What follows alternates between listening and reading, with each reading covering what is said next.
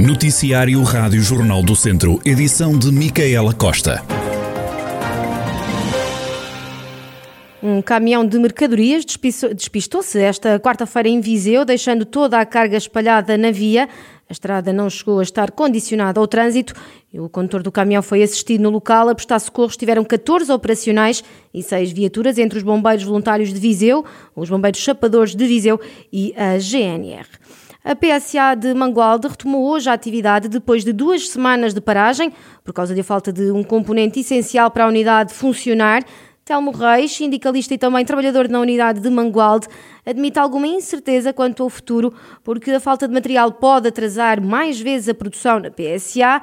Há ainda uma certeza: o banco de horas dos trabalhadores reduziu por causa destes 15 dias parados.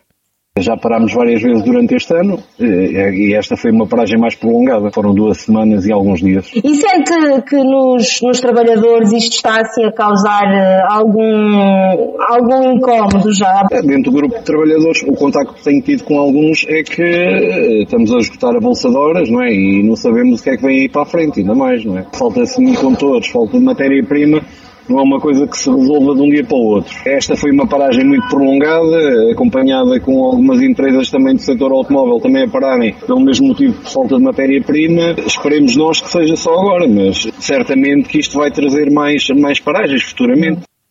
Telmo Reis, sindicalista e trabalhador na PSA de Mangualde, e a paragem na produção da fábrica que durou 15 dias, o futuro é incerto, mas a unidade volta hoje ao ativo. A ALS, empresa sediada em Tondela, lançou um kit de diagnóstico in vitro para a Covid-19 que permite obter resultados em cerca de 45 minutos. Segundo a ALS, este kit, que foi criado em parceria com o Laboratório Ibérico Internacional de Nanotecnologia, é desenvolvido e produzido integralmente em Portugal e apresenta elevados níveis de sensibilidade, 96%, e de especificidade, de 98%. Em comunicado, a empresa explica que este kit se destaca por ser mais rápido do que a alternativa PCR e pode ser utilizado em consultórios médicos, centros de atendimento urgente, escolas, aeroportos, lares ou meio hospitalar e laboratórios de análises clínicas. Foi por causa do bloco de esquerda que o Centro de Saúde de São João de Areias, em Santa Combadão, está a ser construído. Pelo menos é esta a convicção de Diego Garcia, coordenador do bloco e responsável pelo movimento Santa Combadão e Submissa. O bloquista diz que a obra já chega tarde a obra vem tarde, há muitos anos que é anunciada, há muitos anos que a população de Sazão de Areias, da freguesia de Sazão de Areias, anseia por este centro de saúde, que não tem as mínimas de condições, nem, o, nem, os, nem os médicos têm condições para lá trabalhar. Como tu bem disseste, nós consideramos que o Bloco inequivocamente serviu como força de pressão para que esta construção fosse uma realidade. Nós sabemos que, e temos a noção disso, que este ano é o ano de todas as obras, não é? É o ano que o país inteiro para, ano de autárquicas para, para serem realizadas as obras, mas também temos a certeza que se não fosse pelas mobilizações populares, onde o Bloco foi parte integrante e parte organizadora dessas mobilizações em Areias, esta obra não iria acontecer. Diego Garcia, coordenador do Bloco de Esquerda e do movimento Santa Combadão e Submissa. Já Leonel Gouveia, presidente da Câmara de Santa Combadão, rejeita a ideia do Bloco de Esquerda que diz, eh, chamou-se a responsabilidade da construção do novo Centro de Saúde de São João de Areias.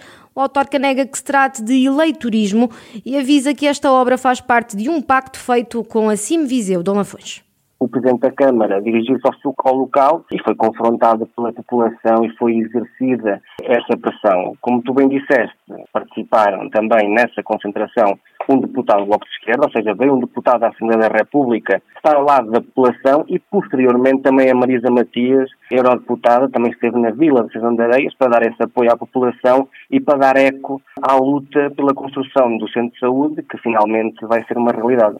Vimos Lionel Gouveia, Presidente da Câmara Municipal de Santa Combadão, a falar então da construção do Centro de Saúde de São João de Areias. Passamos agora às autárquicas, que já mexem em Santos Evos, uma freguesia do Conselho de Viseu. Carlos Santos, atual Presidente da Junta eleito pelo PSD, vai agora concorrer como independente.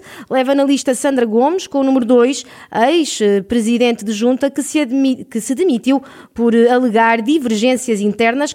Carlos Santos defende que a lista se formou por causa da desavença que existiu a meio do mandato de Sandra Gomes quando estava a liderar a freguesia.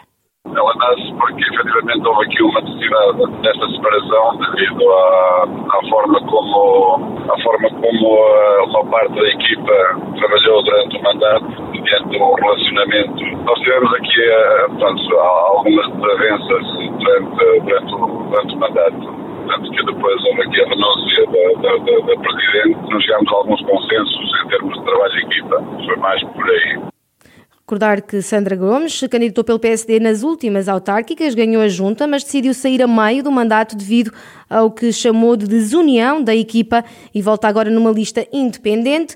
O ainda presidente e atual líder do movimento independente defende que Sandra Gomes está pronta para o que der e vier. Ela, quando renunciou, eh, portanto, ela própria disse que não queria ser mais cabeça de lista, portanto, ela não, não, estava, não estava disponível para, para encabeçar outra vez a lista. Mas ela está como número 2, certo? Exatamente, sim. Então pode ser eleita. Se as coisas correrem de alguma forma, sim, sabe perfeitamente que tem noção disso. Como atualmente eu sou Presidente de Junta, tive que subir, tive que subir a, a Presidente pela renúncia dela. Mas, Carlos, a Sandra estará disponível para no eventualidade de ser eleita e o Carlos ter que renunciar, agarrar de novo na, na junta de freguesia, não é? Não está só a apoiar. Sim, é claro que se houver alguma situação terá que ser ela uh, a pegar e por aí eu não lhe pus essa questão também, não sei se não sei se devo responder que sim, mas uh, portanto ela está, está de coração na mesma, conforme estava antes, assim poderá acontecer. Carlos Santos, líder do movimento Santos Evos Independente, garante que o objetivo é ganhar a junta. Integra esta lista parte da equipa de Sandra Gomes, a antiga presidente de junta, que renunciou ao cargo. Na altura, a antiga autarca justificou a saída com falta de união e de comunicação.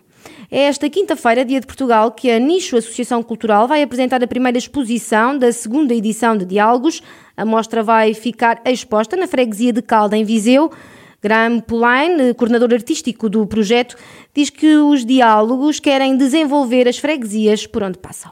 Uh, os diálogos é um projeto que visa criar diálogos a vários níveis, uh, entre a cidade e o campo, entre o centro do Conselho e a periferia, eh, e depois em cada, em cada momento dos diálogos, um par de artistas uh, faz a residência numa das, das freguesias do projeto. No ano passado foi Cota, Calde e Cavanães. Este ano são, uh, repetimos em Cota Calde e Riba Feita. Portanto, isto para dizer que para nós, a Nicho, que é promotor deste, deste, deste projeto, que tem financiamento da, da Câmara Municipal, através de Viseu Cultura, que visa o desenvolvimento de, de atividades artísticas de criação eh, nas freguesias. Graham Polaine, coordenador artístico do projeto Diálogos, que tem estreia marcada para dia 10 de junho em Calde, seguindo para Nogueira de Cota a 11 de junho. Hoje há nova sessão de cinema do Cineclube de Viseu. Continua o ciclo de sete fábulas urbanas. José Pedro Pinto, da organização do Cineclube, fala de Os Miseráveis, o filme que passa hoje. Todas as quintas-feiras apresentamos um filme relacionado com a temática da cidade. O filme desta semana acontece excepcionalmente à quarta-feira, é na véspera do feriado, e o filme será Os Miseráveis, de Lades Lee. O filme foi o vencedor do prémio do júri no Festival de Cannes 2019. É um filme focado nos conflitos que existem no, no bairro de Montfermeil, que é um bairro problemático nos subúrbios de Paris, onde reina a tensão entre os habitantes e a Brigada Antiga de Montfermeil que é a polícia que se ocupa do bairro. O filme foca-se muito nesses conflitos e é um filme muito poderoso que foi muito aclamado no, no, no, no último ano. É uma das últimas sessões deste mês de Cineclube, nas próximas duas semanas também haverá. No dia 17 de junho, voltamos à quinta-feira, será Alisub, Paulo Abreu, e depois no dia 24 de junho será Foragidos da Noite, Júlio a fechar este ciclo de sete fábulas urbanas. José Pedro Pinto, do Cineclube de Viseu. O filme é exibido no auditório do Instituto Português do Desporto e Juventude. A sessão começa às nove da noite.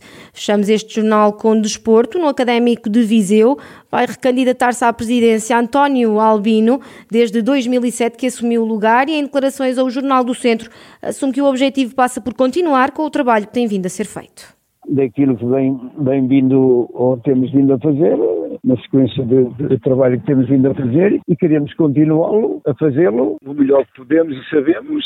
Sabemos que são são sempre trabalhos muito, muito difíceis de, de, de, de, gerir, mas com muito trabalho e esforço a gente tem feito o melhor que pode e sabe e quero continuar esse trabalho justamente para que o académico consiga outros voos, outros patamares, outras ambições para que Viseu e sócios mereçam. António Albino garante que enquanto puder gerir o académico vai fazê-lo sempre que possa. Enquanto, enquanto eu tiver forças suficientes para poder uh, gerir o clube do Académico de Viseu, irei fazê-lo sempre, sempre que possa. Uh, e sei perfeitamente que o trabalho é exausto, mas sei que também o faço com muito amor e carinho pelo clube que tenho de, de sempre do, do meu coração.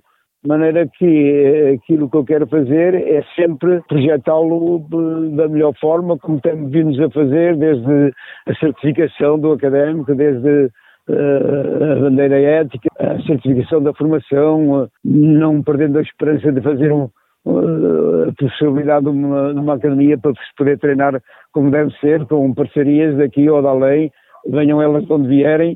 É esse, é esse o meu papel, é esse que eu vou tentar eh, fazer e esforçar-me para que o académico disponha das melhores condições.